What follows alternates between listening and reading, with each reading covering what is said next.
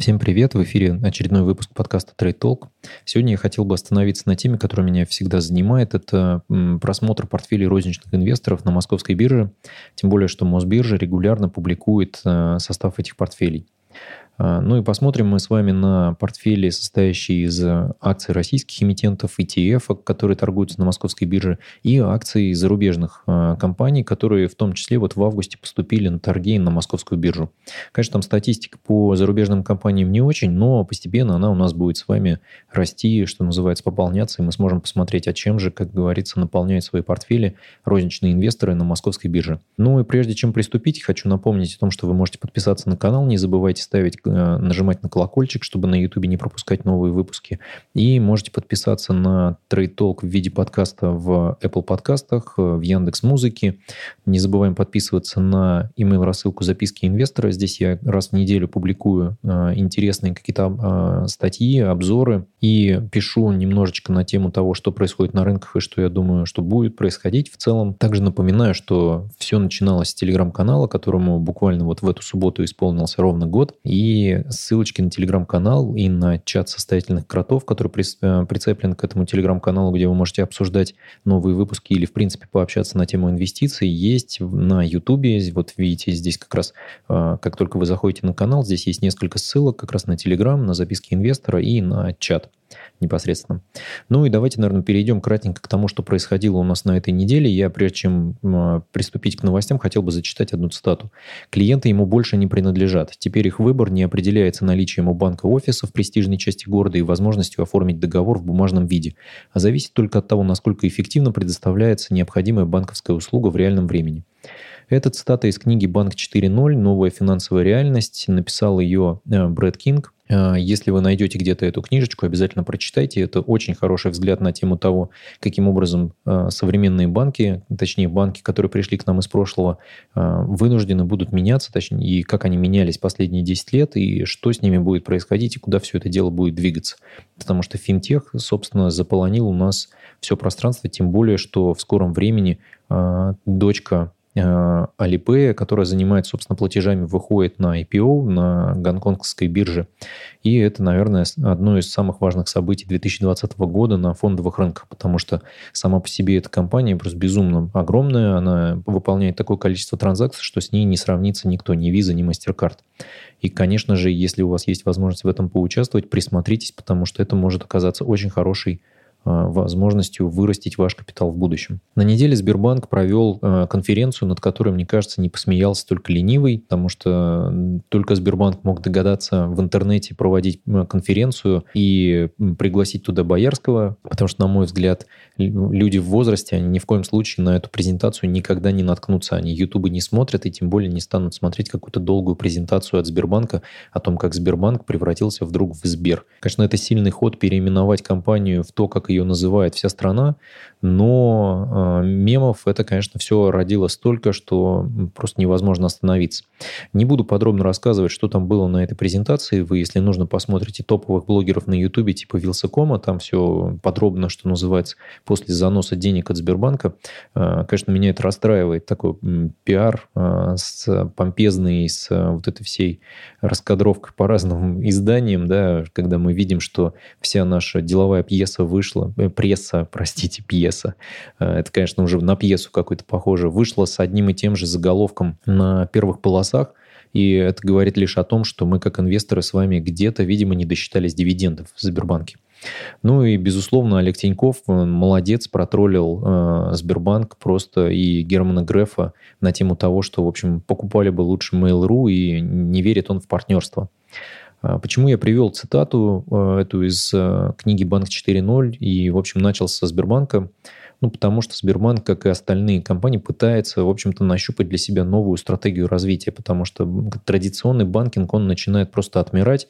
Мы все с вами улетели просто и были затянуло нас с вами в мобильные телефоны и в мобильные приложения, и вот традиционные банки здесь просто отстают. Тинькофф банк показал, что можно иметь э, огромную базу клиентов, при этом не иметь ни одного офиса. Это все решается по удаленке, все решается через колл-центры либо мобильное приложение, и все больше на самом деле вещей решается в мобильном приложении, в том числе ассистент Олег. Это позволяет вам в том числе общаться сначала с ним, и после этого только переключаться на э, оператора колл-центра, который вам сможет помочь в чем-то. Да? И это, конечно, очень хороший пример того, как маленькая финтех-компания вдруг стала огромным банком, который выкупается другой огромной финтех-компании, да, то есть э, мы видим, что один финтех э, поглощается другим финтехом. В общем-то, классическая история, которая происходит в, в Штатах, да, в Силиконовой долине, но для России эта сделка будет, конечно же, знаковой. Мы видим, что акции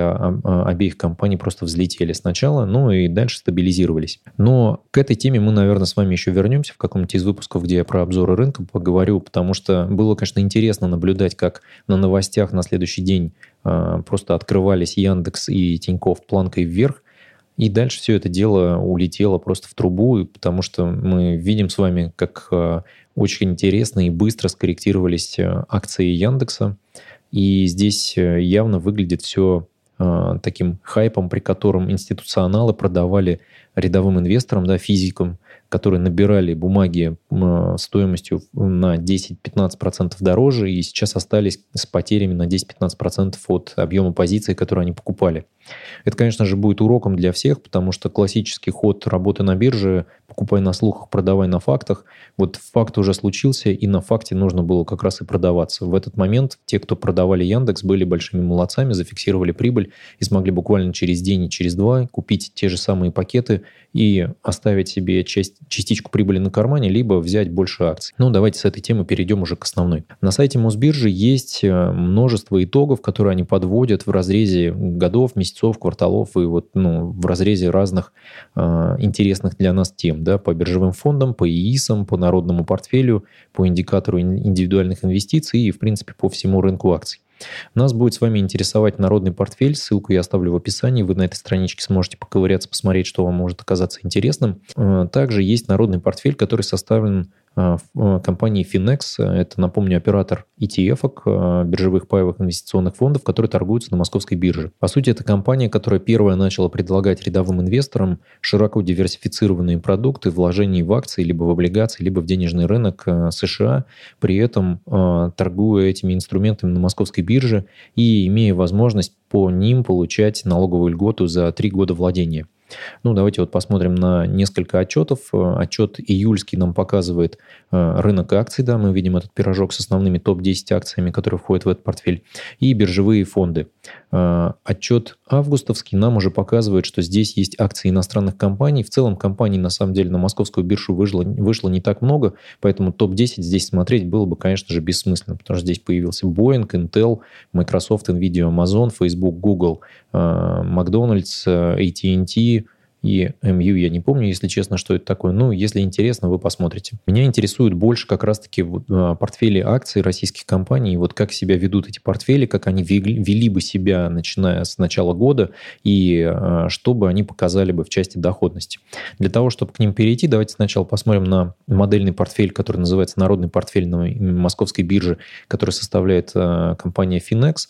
Почему они вынуждены были составить свой собственный портфель? По одной простой причине, потому что среди фондов затесались, вот видите, не только фонды Finex, но один фонд от Сбербанка SBMX, это на фонд, фонд э, Московской биржи, рублевый биржевой паевый инвестиционный фонд, э, вечные портфели их, и это как раз вот вечный портфель в рублях. А если посмотреть, конечно, на эти биржевые фонды, то мы видим, что э, аллокация в российский рынок она не такая большая у всех, да, то есть мы видим, что здесь IT-компаний доля 23%, при этом в июле она была меньше. Ну, то есть мы видим, что в августе а, частные инвесторы на московской бирже, они активно заходили в IT-компании, и вот, собственно, в сентябре вся эта история начала фиксироваться. Но на фоне, конечно же, падения рубля, все, что здесь номинировано в долларах, а, я имею в виду, что в составе фондов активы, если есть долларовые, они, конечно же, растут в цене соизмеримо тому, как падает российская, российская национальная валюта. Ну вот давайте перейдем, наверное, в классическую такую табличку, которая у меня уже была. Я напомню, что на канале у меня есть есть уже выпуск, посвященный топ-10 акций на московской бирже.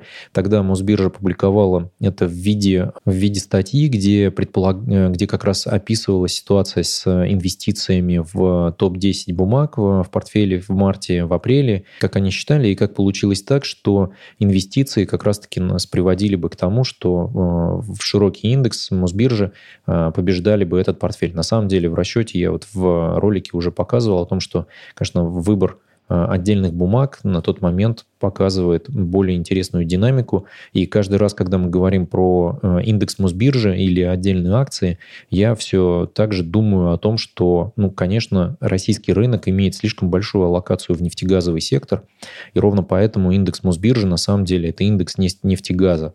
И э, именно поэтому как раз мне интересно было бы покупать, если отдельные акции, да, то покупать их в портфель и строить диверсифицированный портфель. У меня на этот счет есть уже выпуск на канале, вот называется «Как выбрать российские акции и стоит ли их выбирать». А, можете посмотреть отдельно. И вот сегодня мы как раз эту тему в том числе коснемся, на тему доходности, когда поговорим, и посмотрим на то, что у нас происходило с фондами, что у нас происходило а, с отдельными акциями, ну, давайте приступим. А, каким расчетом я хотел с вами поделиться? Ну, у нас есть с вами два портфеля. Это портфель июльский, портфель августовский. И вот, собственно, я собрал здесь а, акции портфеля июльского, портфеля августовского.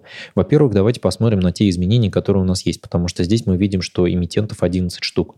А, связано это, видимо, с тем, что у нас происходили изменения состава портфеля. Да? То есть в июле доля акций Яндекса была нулевая, в августе уже доля акций Северсталь оказалась нулевой и добавился Яндекс. Движение понятно, потому что как раз в августе шли разговоры о том, что Яндекс как бумага добавляется в индекс MSCI Russia, соответственно, в него должен произойти приток пассивных инвестиций, а, инвестиционных фондов зарубежных институциональных инвесторов. И, в общем-то, на этих э, новостях бумага разогревалась и поднималась вверх в цене.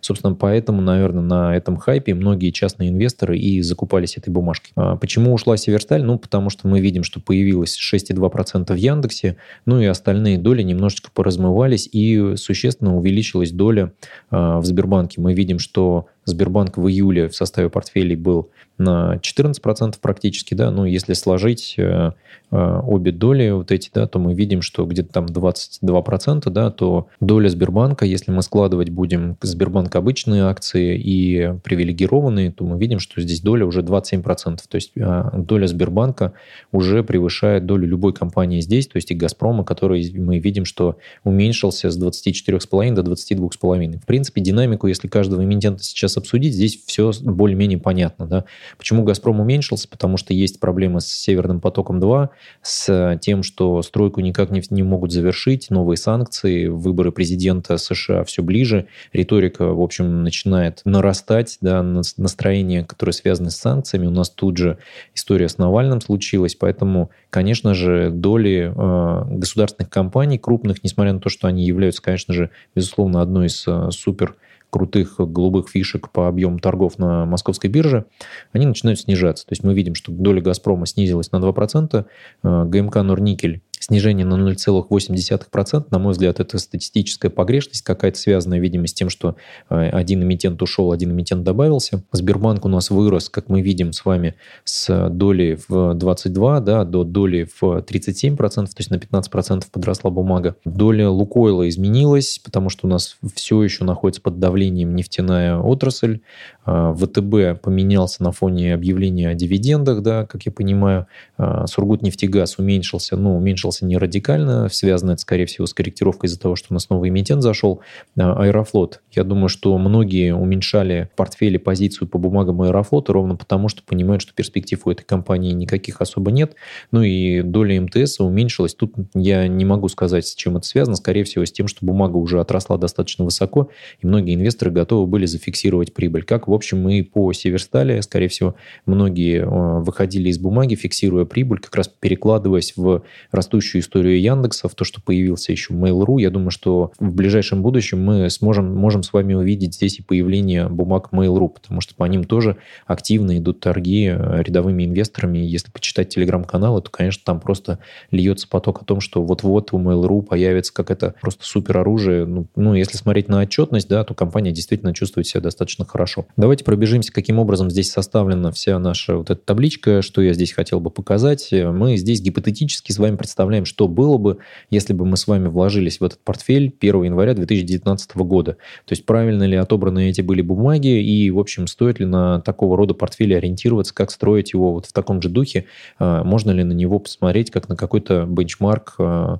такой среднестатистический портфель, который дать, должен дать нам высокую доходность. Собственно, что мы имеем? Мы имеем здесь количество бумаг на момент 1 э, января 2019 года э, для портфеля июльского, для портфеля августовского. Как это посчитано количество? Условный миллион рублей поделен по каждому эмитенту, да, по, для того, чтобы усредниться. Имеется стоимость у нас июльского портфеля, стоимость августовского портфеля. Ну и также мы видим здесь дивиденды, выплаченные по этому портфелю, начиная с 1 января 2019 года до текущего момента. Я, конечно же, добавил сюда дивиденды а, по акциям Сбербанка. Мы видим здесь, да, что 16 рублей в прошлом году и 18,7 в этом, хотя, конечно же, платежа еще не было, но мы понимаем, что платеж будет, поэтому я все-таки решил как бы немножечко забежать вперед на пару недель. Итоговые дивиденды на все эти бумаги, да, вот они посчитаны, у нас здесь внизу цена на 1 января, цена э, на 1 января 2020 года, изменение цены 19-20 э, года, изменение цены с 2019 года до текущего момента и изменение цены в 2020 году начиная с 1 января 2020 года, да, и зачастую мы видим, что это изменение, конечно же, у нас негативное. Кое-где у нас с вами есть даже не очень хорошие изменения в ценах э, относительно 1 января 2019 года. Вот мы видим, что Лукойл находится под давлением, как, в принципе, и вся нефтянка у нас сейчас. Хорошие изменения у Яндекса, да, то есть оно, я бы даже сказал, что оно просто безумно э, интересно. Ну и у ряда других эмитентов. Э, ну, вот Аэрофлот у нас присел, ВТБ у нас находится где-то там в нуле изменений, да, ну потому что у него слишком дешевые бумаги. Структура портфеля, вот видите, здесь представлена в виде такого пирожочка диаграммы. И внизу вот э, самое интересное, наверное, да, мы видим, что доходность с 2019 года по текущий момент июльский портфель дал бы нам 9,64, августовский 20%, индекс Мосбиржи с того момента дал бы нам 19% доходности. Если складывать это вместе с дивидендами, то мы видим, что получается у нас доходности 24, 34, 97, практически 35 и 25. И если мы все это дело еще загоним на ИИС, то мы с вами получим еще дополнительную доходность. И, собственно, для нас э, во что это обернется? В 28,82, в практически 40% августовского портфеля и индекс Мосбиржи на 30%. А что мы здесь с вами видим? Я уже несколько раз, когда мы выбирали э, с вами отдельные бумаги на московской бирже и составляли такие модельные портфели, говорил о том, что э, просто изменив структуру э, индекса Мосбиржи, мы можем, и при этом не добавляя туда каких-то эмитентов неизвестных, а используя только голубые фишки, мы сможем с вами получить э, более высокую доходность, нежели сам по себе индекс. Ровно потому, что мы снижаем в нем долю э, нефтегазового сектора. Здесь доля нефтегаза все еще большая, из-за этого доходность не такая высокая, как могла бы быть. И плюс здесь есть бумаги компании Аэрофлота, о которой я уже несколько раз говорил, что у меня есть вопросы по эффективности этой компании. Поэтому тут, мне кажется, очередное подтверждение того, того, что на российском рынке только отдельные бумаги позволяют вам дать э, хорошую доходность. Другой вопрос, каким образом их собирать. Собрать их можно так, как собирал я в ролике в э, предыдущем, да, на канале, где как раз разбирали историю выбора отдельных бумаг на российском рынке. Либо вы можете, собственно, посмотреть на такие модельные портфели, вот посмотреть на данные, которые публикует Московская биржа, и, в общем, упражняться с этими данными. Почему это может быть интересно? Потому что это суперликвидные бумаги, они, скорее всего, будут продолжать подогреваться заниматься интересом частных инвесторов, которые приходят на биржу и будут оказывать какую-то поддержку. Но, конечно, этой поддержки может не хватить в случае, если вместо Трампа овальный кабинет займет э, Джо Байден, потому что тогда давление на Россию будет только нарастать, и наш фондовый рынок тоже покажет, в общем, негативную доходность и будет просто падать и падать. Ну и давайте перейдем, наверное, к следующей закладке, где я сделал точно такой же разбор, но для фондов ETF. К сожалению, не по всем фондам здесь вытаскиваются данные в, из Yahoo Finance, поэтому пришлось часть заполнять руками, но вот давайте по ним пробежимся. А, здесь достаточно диверсифицированный портфель, в котором а, у нас в июле, если вот посмотреть на оба эти портфеля, да, то здесь есть а, вложение в IT-компании, в золото на 20%. Уже в августе состав фондов изменился. Мы видим, что здесь произошел рост вложений в биржевой фонд Тинькова, и мы видим, что выросли, э, снизились, точнее, вложения в фонд золота. А, что я по этому поводу думаю? Мне кажется, что связано это, конечно же, с э, широким, так сказать, охватом инвесткопилки, в которой есть как раз вот этот фонд э, биржевой, бесконечный портфель. А золотом, ну, мне кажется, как раз российские инвесторы, многие решили зафиксироваться, потому что многие вкладывались в этот фонд ETF-ку FXGD в рублях, и в рублях, конечно же, он показал просто безумный рост, и до падения вот этого сентября, начала сентября а, многие уже, мне кажется, в августе фиксировали по золоту доходность, я фиксировал по золотодобытчикам как раз в, конце августа, еще в начале сентября, а, выходил из многих из них, и удалось как раз застать неплохие такие значения, на которых зафиксировать прибыль. Сейчас вот я уже в полиметалл заходил по 1600 с копейками. Мне в целом, конечно, компания нравится, интересно. Этот уровень посчитал для себя достаточно интересным для того, чтобы в нее зайти. Ну, давайте вернемся к нашим графикам. Здесь ровно такая же история. К сожалению, здесь нет дивидендов. Ни один из этих фондов дивиденды не платит. С одной стороны, это минус. С другой стороны, если вы собираетесь владеть ими на брокерском счете, у вас появляется возможность получить налоговый вычет с того дохода, который вы получите с разницы в стоимости этих бумаг, если провладеете ими больше трех лет. Это один из плюсов, который у нас с вами есть, потому что если воспользоваться этой налоговой льготой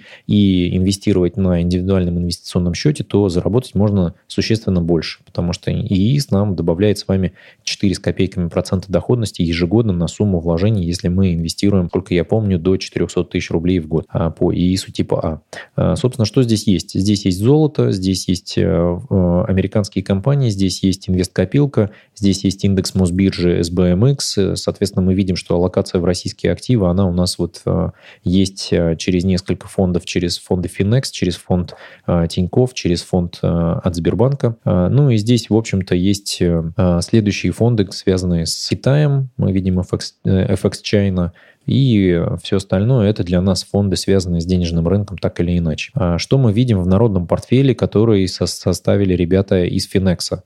Мне кажется, что он выглядит намного более интересным с точки зрения диверсификации. В нем больше золота, в нем есть э, ну, на самом деле это понятно, что если мы убирать начинаем отсюда фонд э, SBMX и инвесткопилку, то мы плюс-минус попадаем на вот этот вот народный портфель, э, в котором как раз и вот 8 фондов и есть, да, то есть что сделали ребята, они просто их убрали, соответственно, веса следующих вот этих э, фондов, они увеличились, да, потому что если мы смотрим на топ-10 ETF, да, то здесь золото занимает 19%, IT 24%. Приходим Сюда видим, что здесь золото уже должно занимать 27%. Видимо, они как-то пересчитали эту аллокацию в активы, потому что IT здесь занимает существенно меньше. Но мне нравится то, как э, визуально представили ребята в Финексе этот портфель, потому что смотреть историческую динамику одновременно с э, тем, каким образом видим вот этот пирожок и по нему выскакивает определенная информация да, по каждому из фондов, мы можем, можем посмотреть, что это такое, то есть что вот краткосрочные облигации, что здесь за крупнейшие составляющие, что он дает, да, в как, какую какую доходность и все остальное. То есть вот это и есть та самая наиболее интересная, мне кажется, визуализация портфеля, а, которой должны пользоваться, мне кажется, частные инвесторы, потому что мы видим с вами историческую динамику, мы видим с вами вложение по секторам вот этого пирожочка, и это достаточно интересно. Хочу напомнить, откуда появилась вот эта история. Ну, я думаю, что многие использовали такого рода визуализацию, как можно смотреть на а, инвестиционные портфели, чтобы оценивать состав этих инвестиционных портфелей. Ну, и вот э, есть такой брокер э, M1 Finance э, в Штатах, очередной такой как бы аналог Робингуда, который позволяет вам торговать на, на бирже без комиссий. И у них как раз есть вот эта история с тем, что вы можете составлять для себя портфель, и дальше у вас появляется визуализация этого портфеля в расчете там, на 3 года, на 5 лет. Вот вы можете как угодно его визуализировать, и он вам все пересчитает. Он покажет дивидендную доходность, expense ratio и количество бумаг, которые у вас есть в портфеле. Ссылочку на вот этот портфель я оставлю в описании, он тоже достаточно прикольно выглядит, хотя здесь большая локация в real estate, у меня она была аналогична, но я выбирал фонды ETF, я не выбирал отдельные бумаги. Здесь вот можно повыбирать еще и отдельные бумаги. Ну и давайте перейдем, наверное, к доходности. Мы видим с вами, что индекс Мосбиржи за то же время показывал у нас 19%, если мы не учитывать дивиденды будем. И портф... оба портфеля ETF показывают доходность, превышающую 50% с 2019 года. С чем это связано? Ну, я думаю, мы все прекрасно понимаем. Во-первых, потому что 2019 год был годом роста по всем фондовым площадкам, по всем а, биржам. А во-вторых, мы с вами имеем а, огромную просто девальвацию национальной валюты, да, очередную, которую мы словили с вами. И, похоже, мы будем двигаться постепенно к отметке в 78-79. И эта девальвация, конечно же, увеличила в стоимости ряд активов, такие как FXIT, FXGD, FXUS, FXChina и все остальное. Да? То есть многие активы здесь номинированы в долларах. И ровно поэтому эти активы выросли в цене соизмеримо тому, как упал наш э, деревянный рубль. Да? Но при этом и сами активы эти выросли в цене. Поэтому если мы смотрим с 19 по текущий момент, с начала 2019 года, то, конечно, мы получаем 50% доходность в рублях. Но здесь стоит учесть, что это, конечно, еще э, здесь очи очистить надо на девальвацию процентов на 20. Тогда мы с вами получаем настоящую доходность, и настоящая доходность у нас становится, принципе, похожа на доходность, которая здесь есть в рублях, но эта доходность, конечно же, была бы у нас в крепкой валюте. И это один из факторов, почему инвестиции в широко диверсифицированные портфели, на мой взгляд, выглядят гораздо более интересно. То есть вы можете иметь у себя в составе э, какую-то аллокацию на российский фондовый рынок, но лучше бы, конечно, иметь у себя портфельчик, состоящий либо из ETF, либо из бумаг по международным э, площадкам, да, ну, мы можем, конечно, инвестировать и в России, в зарубежные акции, но не стоит складывать все яйца в одну корзину. Я имею в виду держать все деньги в, только в российских бумагах. Несмотря на то, что мы с вами уже смотрели э, в одном из роликов, я вот как раз показывал о том, как выбирать российские акции, что в целом инвестиции в отдельные бумаги могут показывать достаточно хорошую динамику. Это все равно один из э, рисков, который для вас нужно понимать для себя и нивелировать инвестировать вложениями в разные локации, то есть в том числе использовать и вложения в, и в Китай, и в Штаты, и в Европу, может быть, посмотреть, что у нас там есть интересного. Я, правда, пока ничего не могу, на, так на ум ничего не приходит, но вот в целом вы можете использовать для себя диверсификацию в валюте рубли, в валюте доллара, и это приводит к тому, что вы не будете так сильно терять при девальвации национальной валюты или при появлении какого-то очередного черного лебедя типа Джо Байдена, который прилетит и заклюет наш фондовый рынок до конца. Напомню, что это видео не не является рекомен... Э, инвестиционной рекомендацией, это всего лишь такой обзор интересного, э, интересной статистики от московской биржи народных портфелей. Напомню, ссылку оставлю в описании, можете сами на них смотреть. Это очень интересно, как они меняются в динамике, то есть это как раз говорит о, о психологии э, такого частного инвестора на московской бирже, и здесь видно сразу же как раз развитие мысли да, о том, что добавим Яндекс, уберем Северсталь, потому что в Яндексе есть перспектива, уменьшаем Аэрофлот, уменьшаем Газпром, ну, то есть вот эти все движения, они как раз связаны с тем новостным фоном, который у нас был как раз вот ровно в августе. И мы понимаем, что э, инвесторы руководствовались как раз вот всеми этими новостями. Не обязательно они руководствовались, кстати говоря, долгосрочной какой-то стратегией, потому что многие бумаги, когда их раздавливает, можно и подбирать, и они могут выглядеть намного более интересными. А, ну и напомню еще раз, что вы, э, если видео понравилось, нажмите, пожалуйста, на лайк, э, пишите вопросы, задавайте в комментариях, подписывайтесь на канал, не забывайте ставить колокольчик. И напоминаю, что есть подписка в Apple подкастах, в Яндекс Музыке. И э, подписывайтесь на записки инвестора. Там я как раз э, на этой неделе попробую сделать обзор того, а что же у нас будет происходить со Сбербанком и Тиньковым теперь на фоне тех новостей, которые были на этой неделе. Удачи вам в инвестициях, э, берегите себя и до новых встреч.